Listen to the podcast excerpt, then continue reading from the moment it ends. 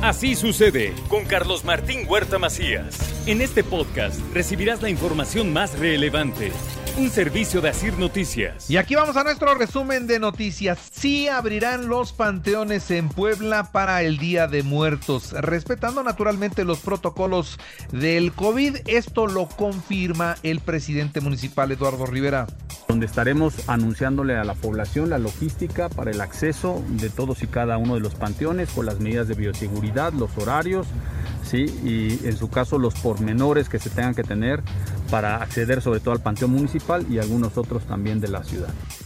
La central de abasto ya huele a cempasúchil, ya huele a terciopelo, toneladas de flor para abastecer a 22 estados de la República Mexicana. Y por cierto, habrá coordinación con los municipios para integrar los protocolos sanitarios ante la celebración de Todos Santos y Fieles Difuntos. Esto lo dice la secretaria de Gobernación, Ana Lucía Gil Mayoral. De los operativos de Día de Muertos está trabajando muy de cerca con los municipios para ayudarlos a integrar sus protocolos protocolos sanitarios ahora que está abierto todo al 100%. Así vamos a seguir de la mano con ellos, trabajando y coordinándonos de manera permanente durante todo este periodo que significa la celebración de, Día de Muertos.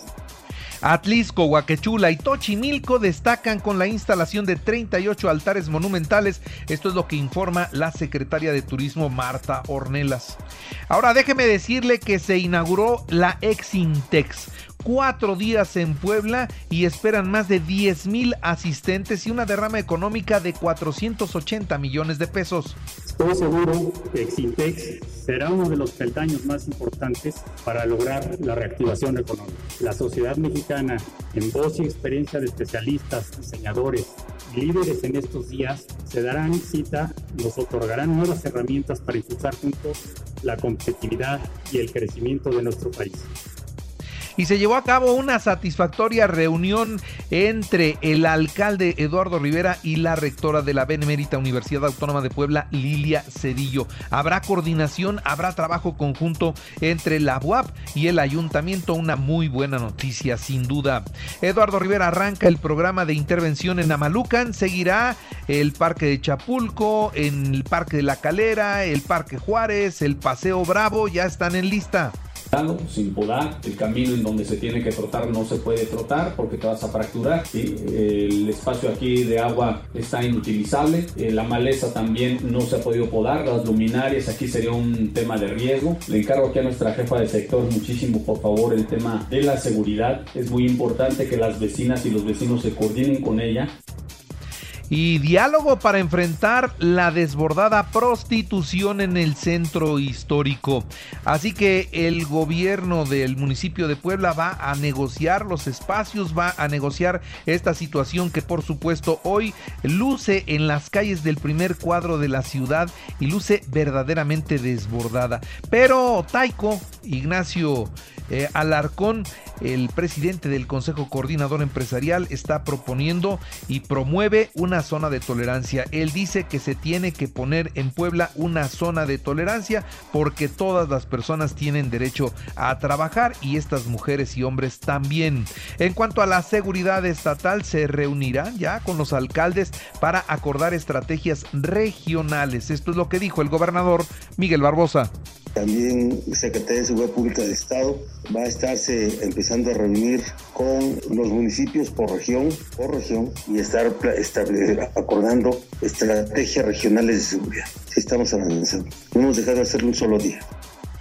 La estrella de Puebla requiere de una inversión de 100 millones de pesos para su mantenimiento y reparación. Esto también lo anunció el gobernador. El problema es la plataforma está tronada. Una tragedia ahí puede ocurrir, la rueda funcionando, pero la, plataforma quebrada se, se, rompe y todo se vuelve una tragedia enorme. Y yo no seré el gobernador que ponga en riesgo la vida de poblanos que quieran divertirse. Le vamos a invertir, es parte del presupuesto que nosotros estamos pidiendo al Congreso.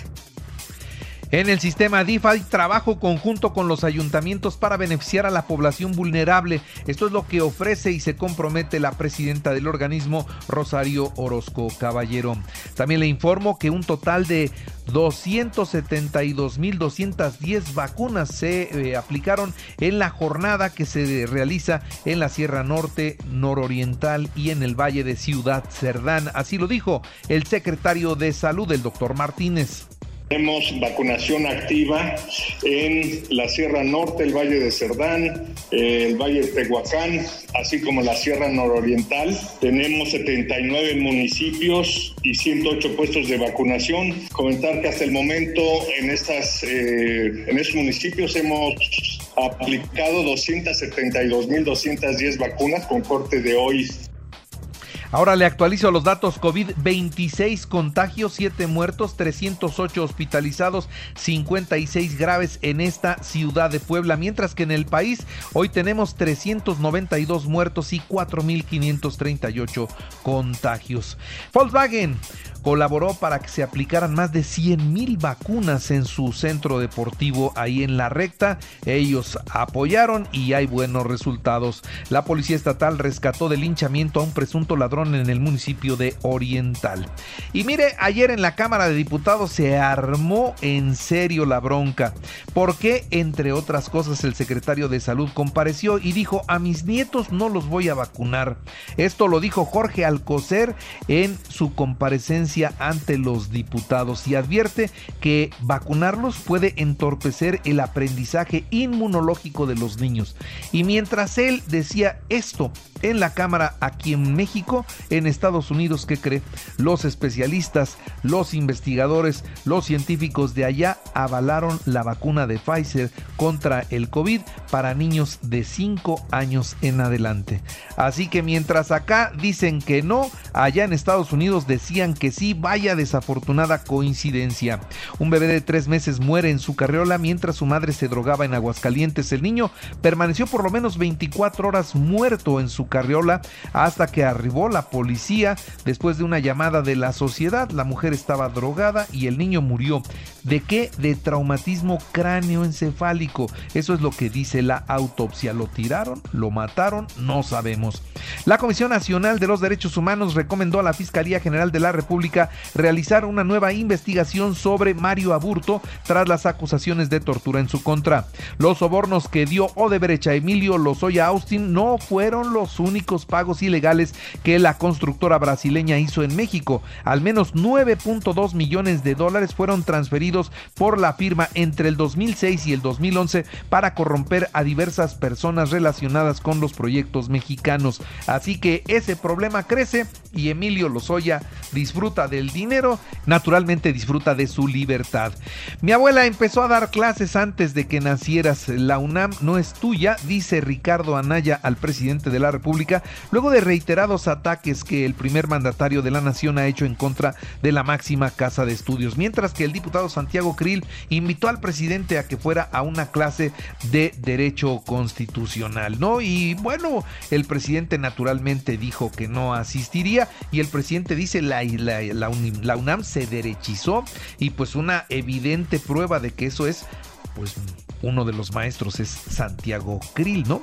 Santiago Krill. Y ahí está la polémica. Dice que no ha habido y que extraña el presidente.